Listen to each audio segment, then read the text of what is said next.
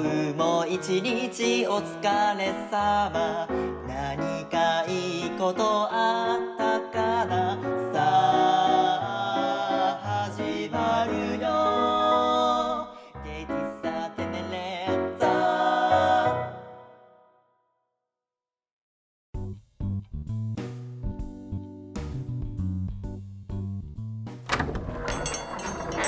いらっしゃいませ。ゲイ喫茶テネレッツァへようこそ。バリスタの平田恵美です、えーこのポッドキャストでは主にゲイバイ男性その他 LGBT 素地セクシャルマイノリティにご理解のある方々を対象としてお話をしていこうと考えています、えー今回は第22回目の配信となります、えーまあ毎度毎度僕はあのすごい編集に日数がかかっちゃう、ね、かかっちゃうというか放置しがちな人なのでちょっとできるだけあの 完成が早くなるようにしないといけないけれど、えー今回はですね第20回目以降そうですね5ヶ月のブランクを経てまたあゲスト会をちょっと、えーやってみようと思います、えーじゃあ本日のゲストにご登場いただきましょうじゃあお願いします新太と言います。よろしくお願いいたします。お願いします 実は新太さんとこうしてあの声でお話しするというのはねあの今日が初めてで あのこう僕の方もこう直感があったというかスペースえっとまだこう相互フォローになる前になんか新太さんがこうスピーカーになってた参加者の一人になってたスペースに僕がなんかこうまあリスナーとして入った機会があってその時になんかうん。なんかちょっとした直感であの 僕の方が確かフォロリコを押したんですよね。で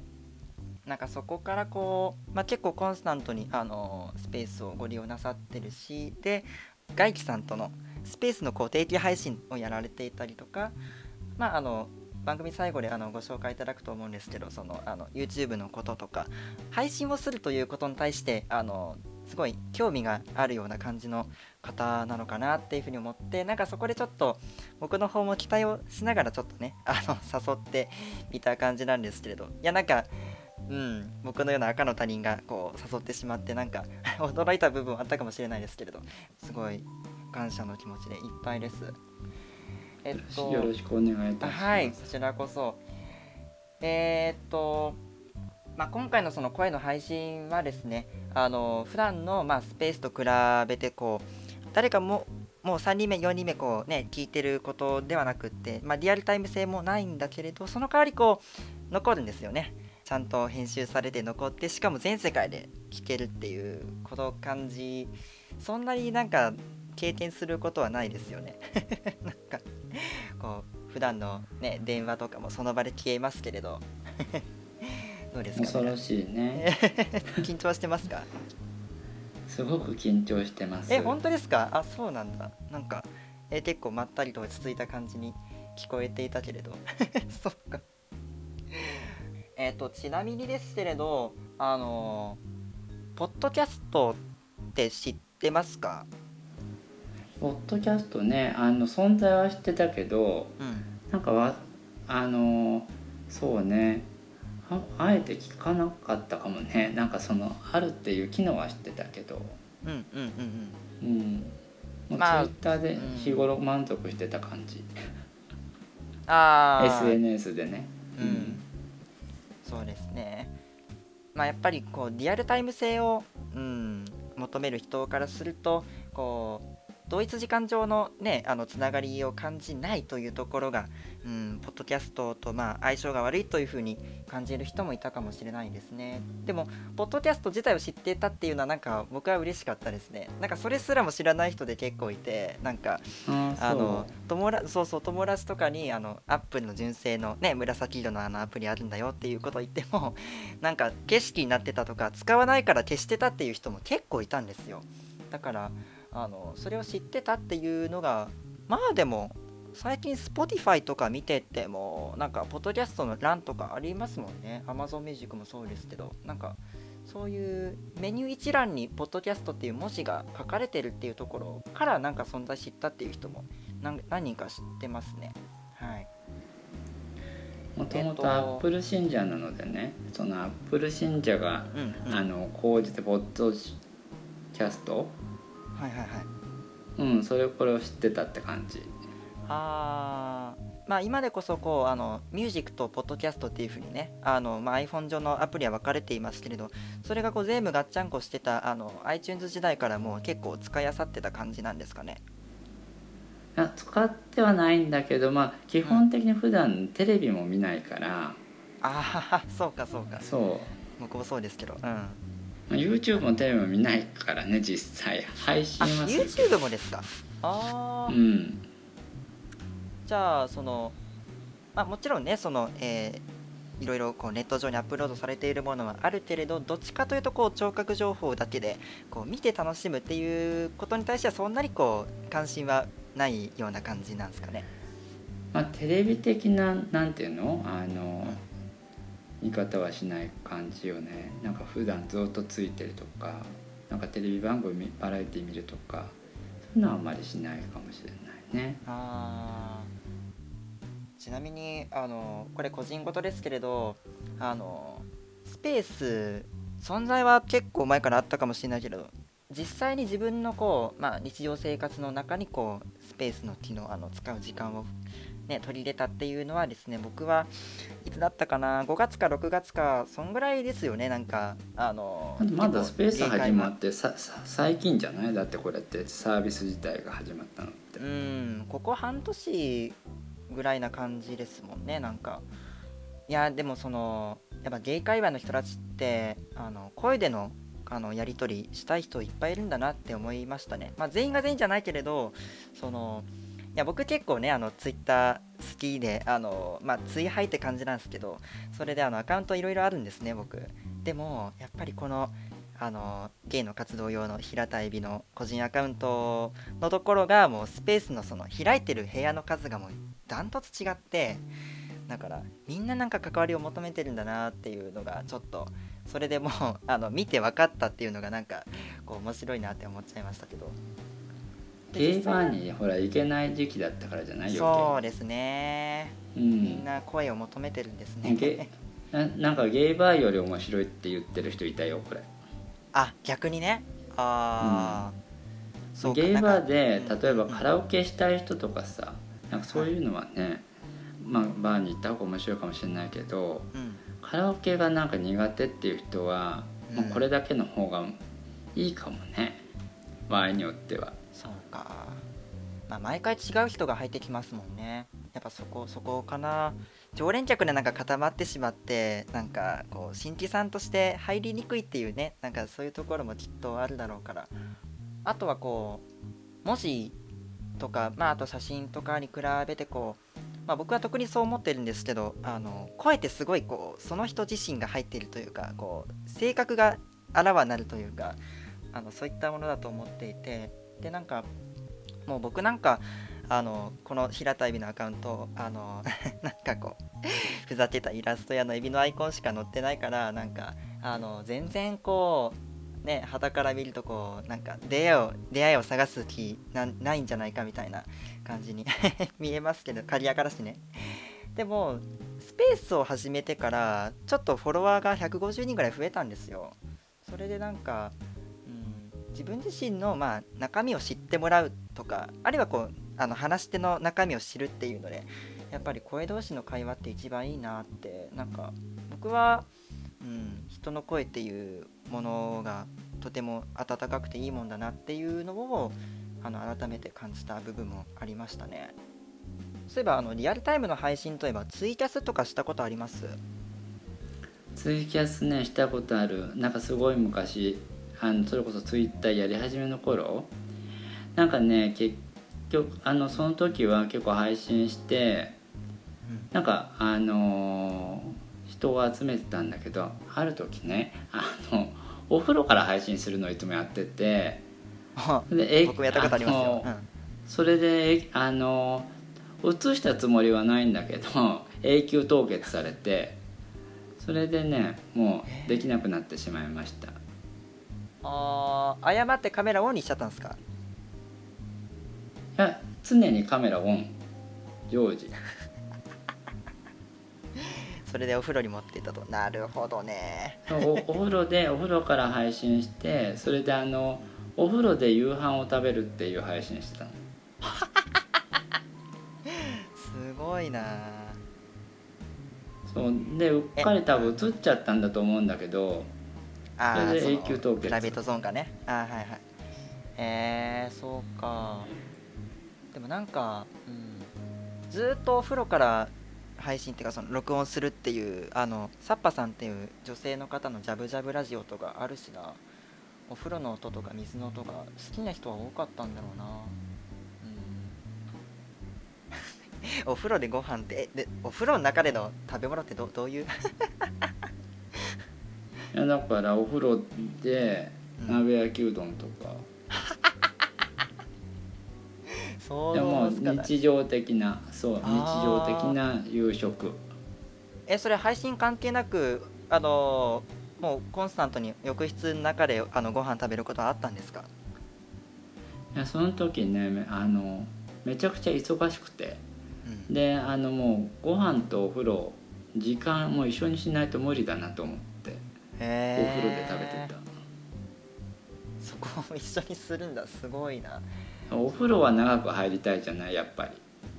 あ何もせずに使ってる時間があるからそこがなんか自分としてはブランクだったんですね。に 2, 時間ぐらいお風呂入りたい人だから。えー、本当に？ああそっかそっか。あそう。確かに。だからその間にご飯食べてうん。そう。でついでにほらツイキャスすれすれば皆さんとコミュニケーション取れるし。うーんそう一石三鳥ぐらいなのよそれは。そうか。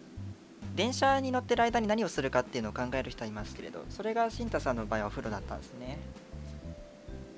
寒いとかさもうなかなか出られないでしょ冬とかね。うん。冷え性なので。なるほど。匂いはこぼりそうだけど鍋焼きうどんなら。あでもねあの割とお風呂でご飯食べるって意外とねあのゆっくり食べられるしいいいかもしれない 僕はお風呂での熱燗もないからなちょっとまあ興味があればって感じで ちょっとなんかあまりビジョンが思い浮かばないけど テネレッツァちょっとここでね、えっと、ハッシュタグを、えー一つ読みたいと思います。えー今回ハッシュタグを、えー書いてくださったのは、ユッケですね。あの まあこれあの後々は話しますけど、あの近々もう一つ新しい番組を同じく平たい名義で、えーラジオ番組ね作りますので、その、え2人 MC がいるうちの相方です。うん。いやちょうど昨日のねお昼に送ってくれてベストタイミングで感じですけど、えー読み上げます。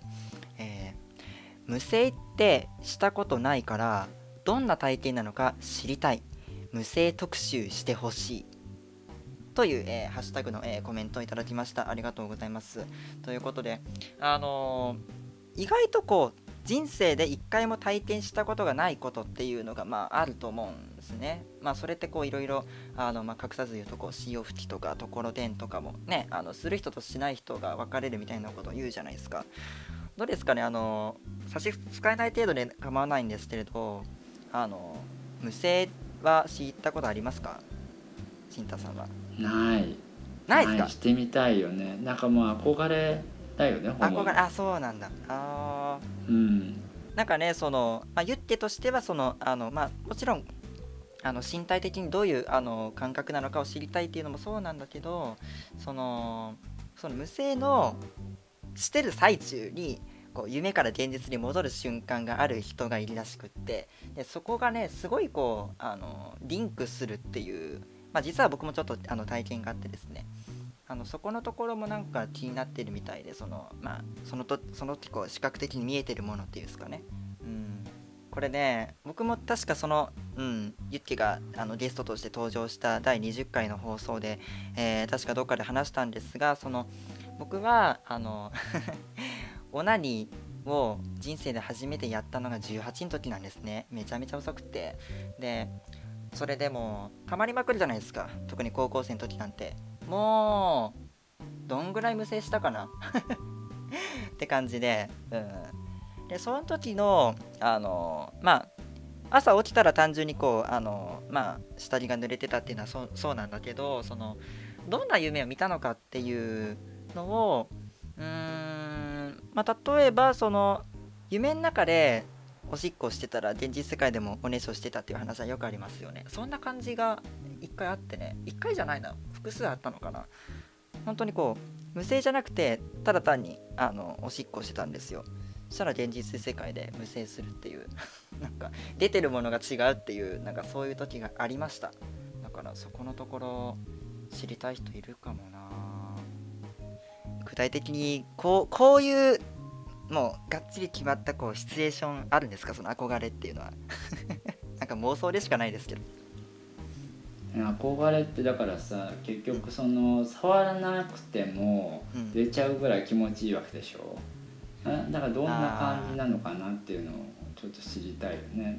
そうか。だそう意図的にほらできないでしょ？自分で。うんうんうんしたくても。うんうん。勝手になっちゃうわけだからうん。だからまあ勝手になってみたいっていうそういう感じだよね。そうか。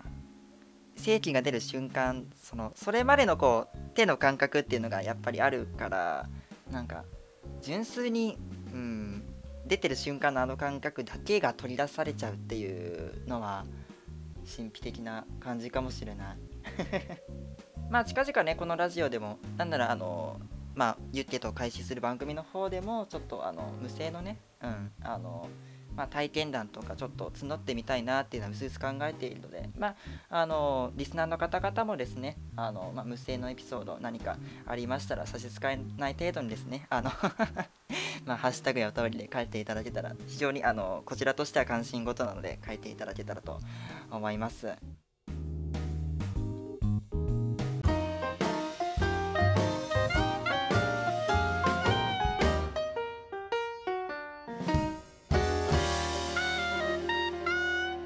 レッツァ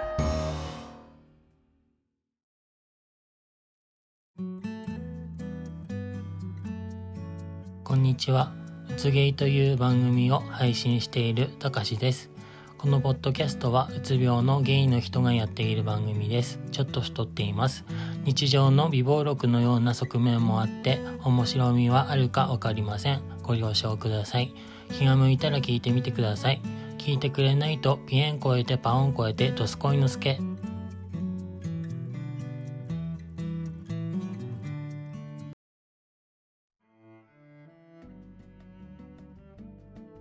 さあ、えー後半、えー本日は何を話すかというとまあざっくり言うとこう個人的に考えている男同士のまあゲイバイ同士のデートだからこういうところがいいよねっていうふうに思ってる部分があってまあなんか見方によっては不便なところもあるかもしれないけれどあの個人的にはちょっとあの楽というか気を使わなくていいという風な部分がちらほらあるんじゃないかと思ってるんですね。これはね、あの、まあ、ちょっと笑っちゃったんですけど、あの、どの番組だったかなあの、マツコ・デラックスさんがですね、あの、テレビで言ってたんですけれど、あの、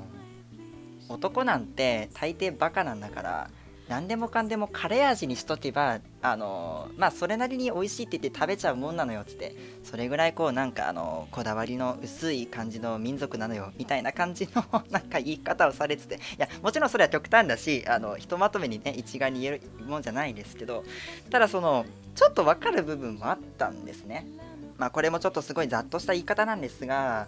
こう男同士まあ別にゲイとかノンケとか関係なくその迷ったらとりあえずラーメンみたいなところありませんか？あんまり選択肢ないかもしれないけど。ああそうかそうか。あの、うん、確かにでもね、うん、好き嫌いの多い子って時々いるよね。食べこれがダメとかか。ね魚ダメとか。あ野菜ダメとかね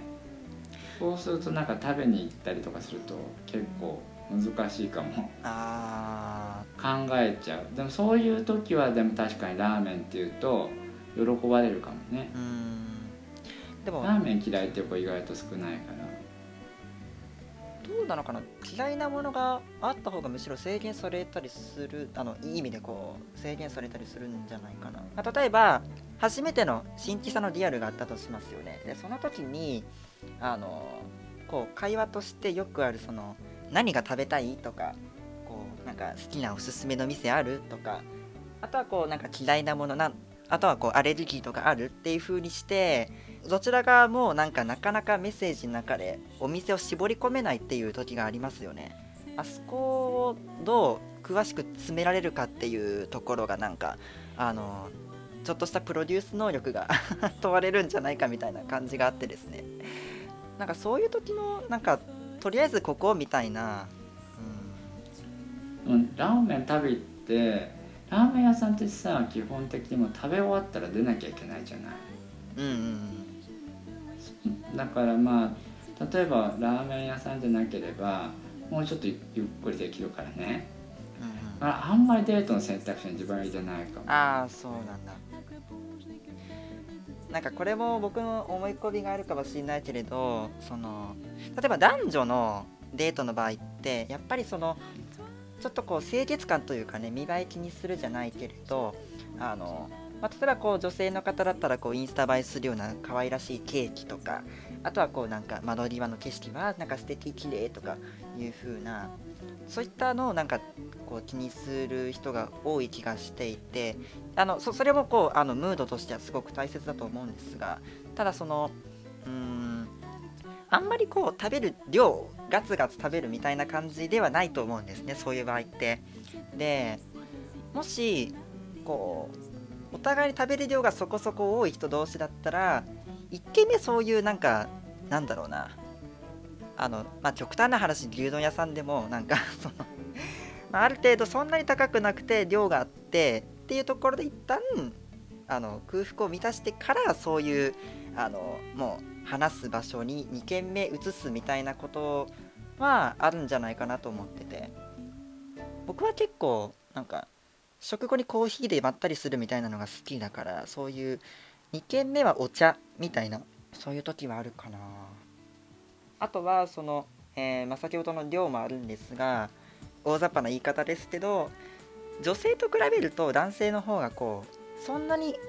カロリーは気にしないかもしれないなと思っててうん。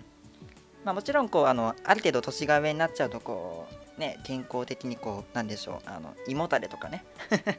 あるかもしれないけれど、うん、ただその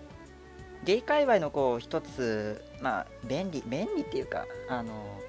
こう D 線あるじゃないですか。デブ線ポチャ線だからあのたくさん食べるからいいよねっていうねそういったこう思考性の人もいるからたくさん食べたいっていう風に共通認識があればそこら辺はこう、うん、自分はもっと食べたいんだけどなんかこうムードとかねこうおしゃれ感清潔感こう相手に合わせなきゃっていうのがなんかある程度抑えられる気がしてるっていう僕の なんか感覚なんですけれど、うん。確かに食べ物の好きあの好みがねあのデートした時にわからないまま行っちゃうと結構大変なことになるからうん。一回あの京都のあの料亭に、まあ、デートで行った時があって。でそれでねあの、まあ、まず、まあさあのまあ、解析なんで、うん。まあ、先付けとか出てきてもうその時点でもう食うもんねえじゃんって言われて。自分はそういうの結構好きなんだけど。うん。でそれでまあ基本的になんかた見たことないものは食べられないタイプの子で、まあ、それでお店の人を使ってあのじゃあ肉丼でも作りましょうかって言ってくれてうん途中からその子の分だけ肉丼に変更。なるほど。っていうことはあったけど、うん、でそれで帰りにうん。あのファミチキを追加してあのそれでまああの買い食い的な感じでね、まあ、そんなことありました。なるほどね。でもあとはねすすごい困ったのがこの人何食べてるんだろうっていう人？野菜ダメ魚ダメえーっとまあ肉もダメっていう人がいたの。魚も肉も何食べられるの？え？そう。うん。何食べられる？それ以外。だって肉魚ダメで野野菜菜もダメとなってくると何？もう豆腐ぐらいしかないんじゃない？豆腐もだってもう野菜に入るから。え？じゃあ米やパンえ米やパンもあのそうそれで で最終的にねあの何が食べるかピザだったらトマトソースじゃなければいけるって言われてピザ食べに行ったことある。え普段何食べてるの？って聞いたらパンって言ってた。想像もつかないな。いやその時々だからそういう極端な変色の子いるんだよね。えーまあ、ちらほらこう菜食主義の人はいるじゃないですか。自分はもう本当に、うん。あのタンパク質は大豆だけでやってるっていうもう超純粋なベジタリアンですとか。またはこうねえー、何でしたっけ？ビーガンでしたっけ？ちょっとな何だったかな？こう添加物どうちゃらみたいなやつだったかな？ちょっと忘れましたけど。すみません。これ知ったかぶりしてました。後で調べたんですけどビーガンっていうのは卵も乳製品も蜂蜜もほんと全部含めて動物由来の食品を超シビアに控える方のことでした、えーベジタリアンという大きなカテゴリーの中で実はもっと、えー分類されていてそのうちでも一番厳しく植物由来のものに限定するっていうタイプなんだそうですね、えー先ほどの食品添加物のことは全く 関係なかったです、えー詳しくは概要欄にも書いてみました。ごめんなさい。訂正してお詫びします。っていうまあそのね強いこだわりを持ってあの食べ物を制限してる人はいますけれどでもいやでも野菜も肉魚もダメっていうなんか。なんか早死にしそうよねそこまでいくと。うーん。宮沢賢治みたい。あの人栄養不足があの大きな原因で、うん、亡くなってますからね。あのすごい偏った菜食主義で。いやーそうか。でもピザならいいんだ。そこはなんか急に現代的っていう。確かにピザそうそれそれを全部。まあトマトはケあのケチャップなら大丈夫って言ってた。あーじゃあナポリタンならいいんだ。ピでもただそのピザのピザソースのトマトは嫌なんだって、だからそのピああーのチーズのピザはそれを使ってないのでうん。それ一択。ほぼ。ただチーズが食べられれば生きていけるかもね。乳製品だから。まあうん。そこそこまあカルシウムも含まれているかもしれない いやでもどうなんだろうな。話がそれるかもしれないんですけどカルシウムってそれ単体であまり意味がないらしいんですよ。その牛乳とかもカルシウム不足にって言ってねあの推し進めるっていうのはあれはちょっとしたマーケティングらしくってなんかあのマグネシウムと一緒に摂取しないと本当の意味での良質なカルシウム摂取にはならないっていうことでとにかく魚を食べなさいっていう風に栄養士の人は言ってるみたいですね。牛乳はただの嗜好品だからって言って。うん。いやー肉魚食べないって。え 大豆も野菜だから食べないって。ちょっと5年後どうなってるんでしょうねその子。まあでもまあそこまではもう生きてきたわけだからね。えじ人生のだだんだんそうなってきたとかじゃなくて昔からなのかな。アレルギーとかではないんでしょ？だってその人もうん嫌いって言ってた。学校給食だけどどうしてなんだろむむしろだから食食に興味がないんじゃない？何でもいいわけだからさ。興味があったら食べてみようかなって思うけど興味がないんじゃないかううわーすごい機械的。なんならもうた例えばですけどなんかこれさえ飲んでれば大丈夫っていうこうなんか栄養源的なサプリメントができたらその人それで大丈夫かもっていう感じですよね。な、まあ、それでいいっていう人もいるかもね。いやー。面倒くさくないし。なんて味気ないんだろう文字通り。あとちょっとあの話戻してあの申し訳ないんですけれどあの先ほどのねそうあの解析よりあの昔の、えっと、僕のいとこがまさにそのタイプでうんなんかずっと年を重ねても結局こうなんか子供がみんな好きなあのハンバーグオムライス、えーあとカレーとかそこら辺のねあの超家庭料理的なやつうんだから馴染みの領域だけにこうとどまるんですよね食に関して、うん、まあちらほらそういう人はいるからあの想像できないこともないけれど、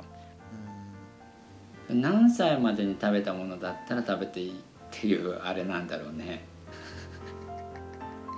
いや家庭環境だと思いますよ。なんかうん。本当にいろんなものを買う人だったらいいんじゃないかな。どうなのかなその人うん。絶対にお正月おせちじゃなくてケンタッキーの人ですよね。おせちはね多分ね1個も食べるものないだろうね。一個もないですよね。なんかもうだし巻き卵ぐらいしかないんじゃない？黒豆もダメでしょ。それもなんかわからないねうん。へえってことはまあ喜ばないことは確実ね。日本酒と合わせるものないんじゃないかなその人ほんとずっとなんかフルーツの味がしっかりしてるほろ酔いとか飲んでそう。一回あの恋愛関係とかじゃなくってちょっとあの女子の友達がいてですね。で行ってみたいラーメン屋があってで、まあ、近々予定の空いた時に一緒に行こうねっていう風に約束をしてたあの女子の友達がいるんですね。もう数年前の話ですけど。であのちょっとまあ僕がこう用事が済んで試しにあのダメ元でねこうあの夜の10時に夜の10時にちょっと誘ってみたんですよ。あの、まあ、今からでもよければあのちょっとあのラーメン屋行ってみるって、まあ、あのももちろんご飯が済んでなかったらだけどって言ったんですよ。そしたらね怒られちゃったんですよ。あの今何時だと思ってんの？っつって。こんな夜の10時なんかにラーメンなんか食べたら太るでしょっつって。あのそれが分かっててあのその女子にそういう電話をするってあなたのその感覚が分からないって言ってすごい怒られちゃったんですね僕。もちろんねその子があの、うん、あの体型維持に対してすごいシビアだっていうのもそうなんだけどでもそういうこだわりがあのこれも割合ですよ。ただの割合ですけれど女の方の方が、うん、何時以降はこういうものは食べない。てかそもそも食べることをしないっていう風に厳しく決めている人は多い気がするんですね。だってゲイ界隈なんてスペースなんか見てたらね夜の11時とかに普通になんか物食べながら喋ってる人も見かけるし。なんか。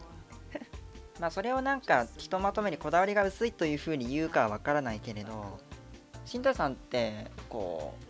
うどうですかね？夜型の人ですか？なんか僕は結構ねあの昔あのまだコロナになる前とか普通にあの深夜1時にあの松屋に行ったりとかしてましたよ。僕はね、うん、そちらはどうですか、どっちかっていうと夜はね食べないかも。ああそうですか。うん。うんなんかね間食あんまりしない。あいいと思います。すごい、うんあの、うん、それが正しいと思います。なんかお腹が空かないもん。本当ですか？うん。めったにねお腹空いたって夜何か食べるとかってあんまないね。じゃあ例えばえっとそうですね。シチュエーションが具体的かもしれないですけどこうまあ誰かと一緒にこうなんかラブホとかであの夜過ごしているとするじゃないですか。で夜の11時とかもうお酒とか液体だけですか？そういう時って。いやなんかまあ一緒にいる人が何か食べたいって言われたらなんかつられて食べたりするけどね。でもそんなにがっつりしたもんはうんまあ夜食べた直後だったらねあのなおさらそうですけど。晩酌はしますか？うん基本的には晩あの夜も朝もずっと飲んでる。朝も。でその時のつまみは少ない方ですか？うーんそうね。あんまり栄養のなさそうなものとか昆布とか。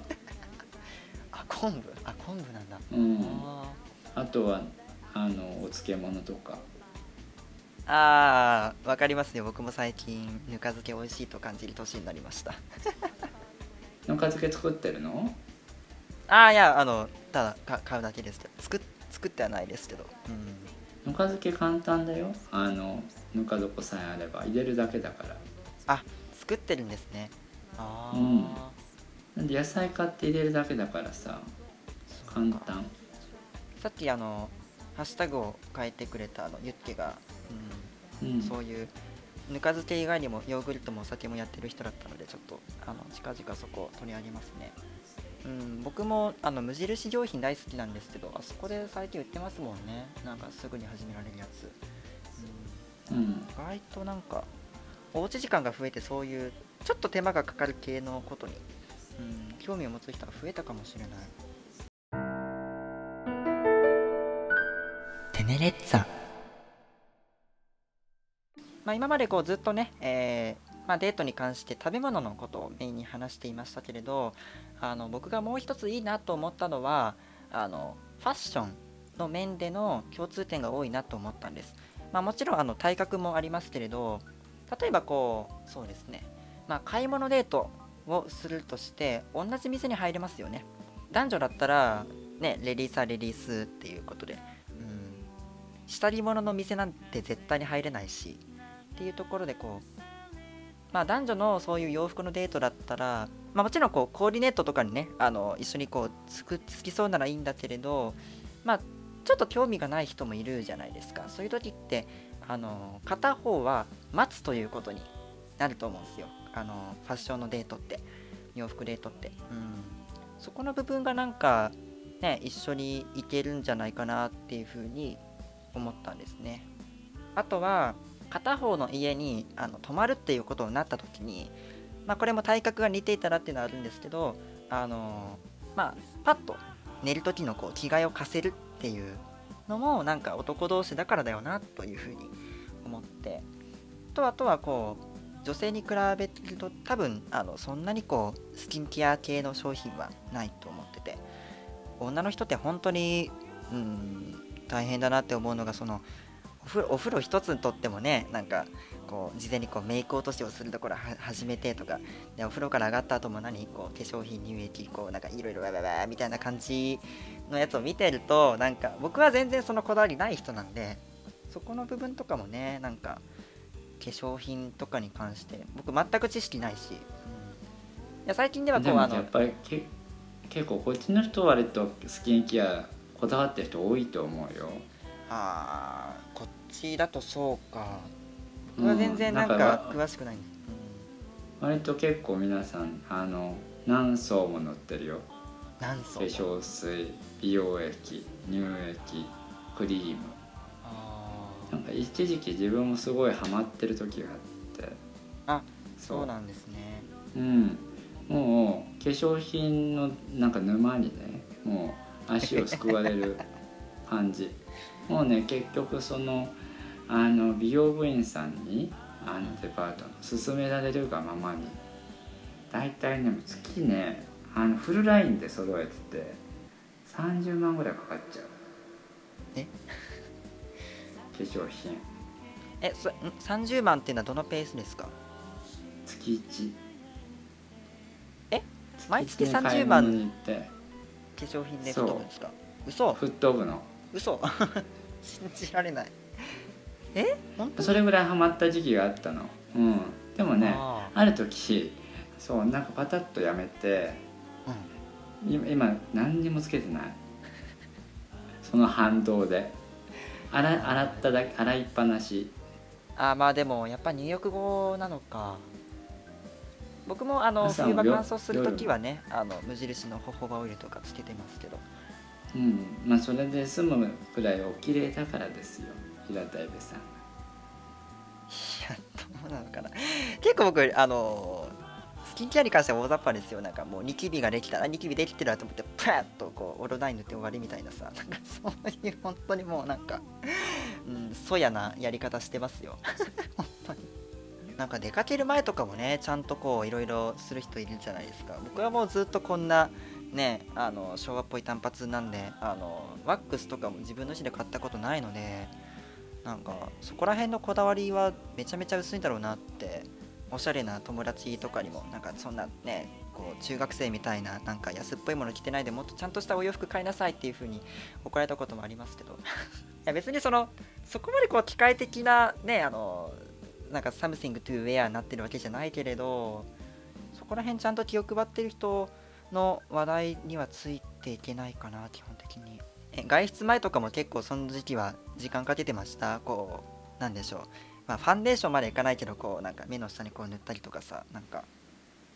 うんあの基本的には朝と夜があの、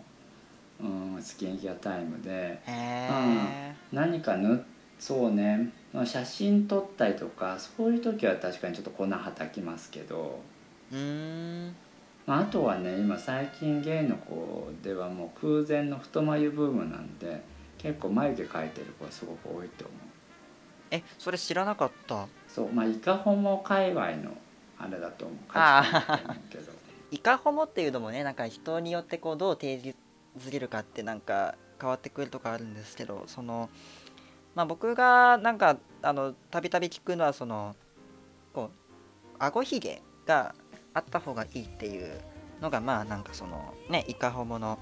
わりかしこうこういうのがイカホモだよっていうねあの要素として入ってくるんじゃないかと思うんですけど毛毛に関してこうすね毛とかもね僕はまああの絶対じゃないけど、まあ、どっちかというとない方が好きなんですけどあった方がいいっていう人もいますもんね。今どっちかっていうと、まあ、流行りはもうツルツルにしちゃう人が多いんじゃない？うんうん。体の方はだけどやっぱりそうか、うん。だけどあった方がまあこれもさ結局あのファッションだからブームでしょ？だから多分また生やしてる方がいいってなると思う。行ったり来たりするんじゃない？うわー。それに対していや洋服とかだったらねこうまあちょっと1着2着買うだけでいいんだろうけど脱毛とかねやり方によっては本当にお金かかるしなんかそこまでなんか真剣にうんなれるかどうかってこれは人によって分かれるな。自分がそうなりたいかどうかだよね。そうですね。これもちょっと後々話そうと思ってたんですけどゲイ同士だからこそのデートまあデートとは言わないんだけどそのあのまあツレーション的な感覚でこうなんかジムに一緒に行くっていうのもパターンとしてありかなって思ったんですよ。あのまあ運動すること体を鍛えることが趣味同士でこう共通するならねなんかそういうのもあの一緒に2人仲良くジムに行きますみたいな感じもいいかなと思ったんですけど。いや僕は確かにどっちかというとこうまあいる分にはね、まあ、それなりにこう筋肉質な方がまああ素敵だなっていうふうに思うことがあります。ただ僕はもう本当にあのもう今にも死にそうなぐらいすごいひょろひょろなんですよ。でちょっと一時期ねなんかこうね1日こう腕立て5回だけでも違うかなとか思ってやってみようとしたんだけどやっぱり続かないし筋肉がそこそこある人がねあのあいいなかっこいいなって思うのはそうなんだけど自分が本気でそれになりたいという気持ちがうんそこの意志が弱かったんだなっていうのをなんかその時に感じて。やっぱり鍛えるのもそうだけどあのそれだけねやっぱあの材料が必要なんであの食べるかプロテイン飲むか。しないああそこもか。とうん。やっぱり、ねあものそう壊しただけではやっぱり大きくならないかなああうんうんうん。まあ、あとはあれだよね。あのちゃんとジムに行ったらねあのジム代も払ってるしね。例えばまあそれでパーソナルトレーナーついてもらったとしたなら、あの次いつ来てくださいって言われるしね、うん。そういうふうになんかいろんな意味でもう追い込んでいかないとある一定のところまではいいけないかも。そうですね。よっぽど意志が強くないと。うーん。まあある意味こう、うん、強制力が働くっていう意味でお金のまあある意味正しい使い方っていうことにはなるのかもしれないですね。なんか、うん、い一時期ねあの自分もすごいジムにはまってた時があってあーはい。あのーそうね38キロぐらいかな体重ね。それこそえ？平田恵美君ぐらいの細さだったともうちょっと細いかもしれない。そうなんだ。多分そう。そこから一番ピークで656キロになったのかな多分。え全然違う。えー、ちょっとえそえめちゃめちゃすごいな。えー、そんなことができるんだそうそうだからねあのあ自分はもう細くてダメだって思ってる人もあやる気になったらそこまではいけると思う。そうか。そう体質でも絶対そんなねあの筋肉なんかつかないと思ってたけどやっぱりなんかでも自分ではそんなに気がつかないんだけど人からはすごいねって言われるぐらいまでにはなったもちろん見てる分にも筋肉がついてる人の方がたくましいけれどそういうコンスタントに、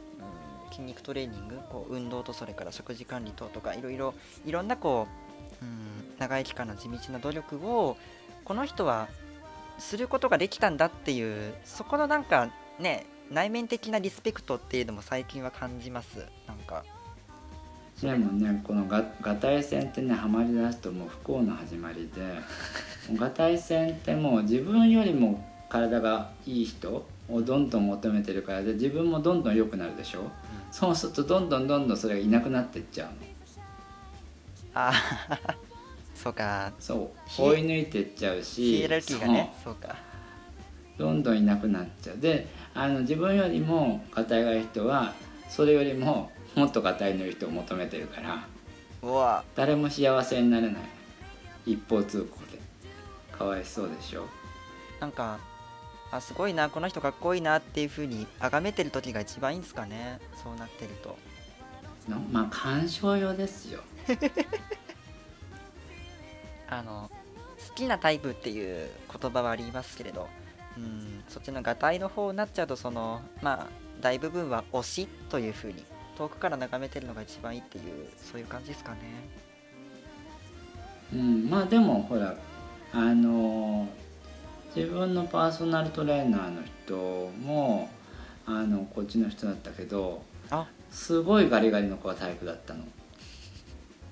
最初にそのパーソナルの人に習った時すごいいけるって言われたんだけど、うん、もう自分が鍛えれば鍛えるほどどんどんいけなくなるっていう葛藤の中教えてたって言ってた。あーなんかえそその事実はあの最初からしてたんですか？それともこう事後報告みたいなのでその心境を聞いたんですか？いやもう最初にもう可愛いね可愛いねって言われてだんだんもうよくにあの筋肉ついてきたねって。でもだんだんいけなくなってきたって言われた。さっきこうねあの食事のところであのまああのポッチャ線の話しましたけど。うん。いや僕もねあのこの界隈に入ったの本当に最近なんですけどスリム線っていう界隈が結構しっかりとあるんだっていうのを本当に知らなくてずっと需要ないって思ってましたもん。たくましさのかけらもないしなんかそこら辺多様ですよね。だからもう、うん、主に捨てるとこなしって言われてるからね。みんななんか何かの宗教に従うように自分に言ってる人がいるけどあくまでもそれは平均的な話であのそこからちょっと外れたねもう細ければ細いほどなんかもうね抱きしめたくなるっていう風ななんかそういう、うんまあ、ちょっと少数派だけどでもガチッとあの界隈として、うん、あるその、まあ、フェチのねあの一つの領域というのがあるんだなーっていうのを知った時になんか、まあ、ちょっと嬉しくなりましたね。なんかあもしかしたら、うん、これまでなかった居場所ができたかもみたいな感じはあって、デートとして一緒にジムに行くっていうのはちょっと、うん、今の話を聞いちゃうとなんか 違うかもしれないけれど。でもまあすごい鍛えてる同士だってな結局これ重いものをあげるのに、うん、やっぱりサポートがいるから。ああ友達感覚で、ね、そういうのではあのいた方がいいかもね。あとはその気軽にスーパー銭湯に行けるっていうのも男同士だからだなって思って。男女で混浴するんだったらねそういうこうなんか個室的なの貸し切るじゃないけどさ。もし男女でスーパー銭湯でデートってなったら、ね、一緒に話せるのはなんかご飯どころで話すだけでお風呂に使ってる時間は個別ですからね。なんか そこがなんかうんちょっとぎこちなさを感じてる人はいるんじゃないかっていうふうに僕は勝手に考えたことがあるんですけどね。温泉デートはやっぱりもうホモしかできないよね、やっぱり、うんうんうんうん、そこがすごいいいなと思いましたね。まあ、もちろん。さん。ってなんかデート温泉来てる人たちってもう逆にあの何しに来てるのって思うもんね別々じゃんほとんど、うん、だから本当に、うん、ご飯食べるところで話すしか共有のねメソッドないですもんね。というわけでえっ、とまあ男同士のねデートってこう、うんまあ、意外とこう男女と比べるとこういうまあメリットもあるんじゃないかっていうところをちょっとまああの僕のね、え、独断偏見あの込みかもしれませんがちょっとお話を、え、してみました。またなんかねあの追加でこういうのもあるよっていうのがあればリスナーさんからねハッシュタグとあのいただけたら嬉しいです。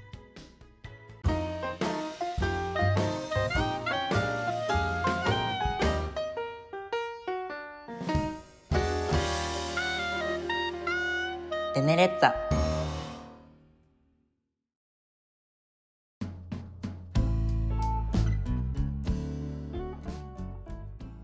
はい、というわけで、えーエンディングのお時間です。えー最後までお聞きいただき、えー本当にありがとうございます。えっと、まあちょっと更新頻度がね、最近本当に怪しいから、えーリスナーさんからお便りあの募集してるんだけど、ちょっと、うん、いつ読めるかわかんないけど、まあとりあえず、あのね、えーお便りの、えー送り方をですね、じゃあ、あの今回のゲストの、えー、新太さんにあのお読み上げいただきたいと思います。じゃあ、すみません、お願いします。はい、お便りは概要欄に記載のリンクにアクセスして表示されるフォームにご記入をお願いいたしますまた Twitter 用のハッシュタグをゲイテネに統一したいと思いますはい、ありがとうございます。えっと、Google のね、えーフォーム、あの、ラジオネームとそれから、あの、まあ、お便りのね、えー内容の2つがあの最低限あればあのお便りのね、えーまあ、それとしてあの受理したいと思います。で、えっと、ハッシュタグに関して、えっと、まあ、あのね、シャープの記号とカタカナ4文字のゲイテネというので、で、まあ、あの、まあ、もしよかったらなんですけれど、えっと、ハッシュタグのこう右隣とかにですね、あのエピソードのこう番号をねつけていただけたらあの特にこうこの回に対してのこう感想なんだっていうのがこう、まあ、こちらが分かったり、えーまあ、見ている人が分かったりするのであのそちらもよかったら書いてみてください。というわけで、えーここでちょっとあの今回のゲストの新太さんから告知があるそうですのでではすいませんそこもお願いします。はいえっ、と YouTube チャンネルをあのこの度始めましてえっ、と現、えー、とこの YouTube チャンネル「新太さんチャンネル」というチャンネルですけれどもあのこちら、えー今現在登録者数10人なんです。皆さんのお力が欲しあのであのぜひご協力いただきたいんですがこれを収益化した暁には淡路島を乗っ取ってゲイの国を作るそういう計画がございますのでゲイの楽園作りに皆さんちょっとご協力いただきたいなと思ってますのであのぜひ新太さんチャンネルの、えー登録をよろしくお願いいたします。はい。いや、あの、いや、ちょっと待って。淡路島がちょっと、あの、パワーワードすぎて。いや、いや、確かにね、その、あの、僕の友達でも、うん、あの、無人島を買って集落作るみたいな話をする人は、まあ、たまにいますけれど、いや、淡路島って、面積でかすぎない？なんかもうちょっとお手頃なうん。島がある気がするけど。いろいろ考えて佐渡島とかなんかその佐渡島もでかい。とか考えたけど結局なんかその立地的にねあの都会に近くないと来てくれないからオカマはやっぱり。大阪にすぐ行けるしねまあそれでまあそんな都合で淡路島になりましたので。めちゃめちゃ広いじゃん。え、なんかそその旅の小豆島ではダメだったんですか？まあそうね、まあ、小豆島もありっちゃあれかもね。てか、ありとかなしとか。うん。そう淡路島ぐらいのところがやっぱりまあそれぐらいの層はあるんじゃないの？これを聞いてる、うん、兵庫県にお住まいの方がなんと感じるかどうかは淡路島に住んでる人いるかもしれないね。うん。のんきは一気に追い出しますから。うわー。まあその ご意見にどこまで。あいいじゃんそれ面白そうじゃんっていう人はいるのか。まあそこら辺はもう、うん、まあちょっと。はいまあ、とりあえずね、その、あのうん、せっかく今回、あの、出ていただいたわけですし、あの、まあ、あの、リスナーさん、今、えーお聞きになっているこのエピソードの、えっ、と、概要欄ですね、えっ、と、まあ、その説明欄といいますか、そこに、えー、新太さんのこの、えー YouTube チャンネルのこうページを、あの、URL, URL をですね、えーあの、記載しておきますので、あの、よかったらそちらの方からご覧ください。というわけで、えーちょっとまあ、やや長時間の収録になりましたけど、いかがでしたか？これからこれを編集して、ね、あの、Spotify とか Amazon Music とかでばらまいて、全世界で聞きますよ。どうですか？記録として残りますよ。大丈夫かしらね。こんな癖が強くて。まあでも、うん、タイトルに、その、ゲイという風にあの書いてる番組ですから、で正直僕もですねあの、まあ、ここだけの話そのそんなに味方はいい方ではないんですあの最近アンチも増えてきてこのラジオのあの評価もねあの星1つあの最低ランクをつけてる人が半分いるんですけどでも半分もいるの？そうです。あの10件あっはいて星5の人が5個星1の人が5個なんですよ。すごい分かれてるんですよ。なんかただまあそこはもう気にせずにですね。あのなんかなんだろう。あこの人はずっとファンでいてくれるだろうなっていう風に信頼できる人がポチポチいるからそういう人はやっぱり大事にしたいし、うん。まあ、そういうまあゲイっていう風にねこの番組名ついてるぐらいだからそんなにこうなんだろう。世の中のこう平均とかさなんか標準とかそういうものをなんか気にして生きてるような人はそもそもこんなラジオあの再生しないと思うから。だからこそなんか意外とこうね多様性を受け入れるようなそういった温かいリスナーが聞いてくれてるかもしれないから。このところでなんかうん。あとはまあそのあのこれをねツイッターであの拡散するときにあのシンタさんのあのツイッターのあのユーザー名をねアットマークをあの添付しておこうと思いますので、うん。あのまあ、そちらもですねあこのポッドキャストを通してこうなんかあのネット上で楽しいあの、まあ、ゲイの人のつながりができてきたらまた素敵になるんじゃないかなと思ってます。あとなんか話し残すことないですか？大丈夫ですか？話し残すことね。うん。あじゃあちょっとぜひフォローしていただきたい方はあの脇がフェチなので一重の脇がの人募集してます。すごいな。ネットラジオで募集する人がいるんだ。すごいななんか。うん140字以上のゲイという番組を配信されている中村さんがあのアンケートフォームでこう全国からいろんなフェチを集計するという会話が配信されてましたけどなんか それにも負けない感じかもしれない、脇がフェチってでも一定数いると思う。いあのコロナも明けたので一応イベントをあの計画してまして脇がナイトっていうのをちょっと今やろうと思ってるんですあのこれをお聞きのあの脇がだっていう55の方脇が女装の方もしいらっしゃったらあの DM か何かでねご連絡いただけるとあのちょっと出演のオファーかけたいと思ってますのでよろしくお願いいたします。なるほどまあでもねそういうちょっとデリケートな、うん、ニッチなフェチだからこそなんか、うん、共有できるそういうね場所は必要かもしれないですねなるほど。なんかいろんな うん。淡路島の虎を落としたりなかなか あの野心的な策をねこういろいろ はいあの練られている、えーね、今回のゲストの新太さんにねまたこうこれからのご活躍を見守っていきたいところですね。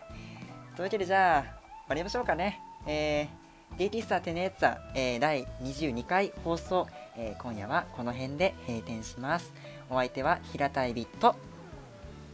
新太です。はーい。さようなら。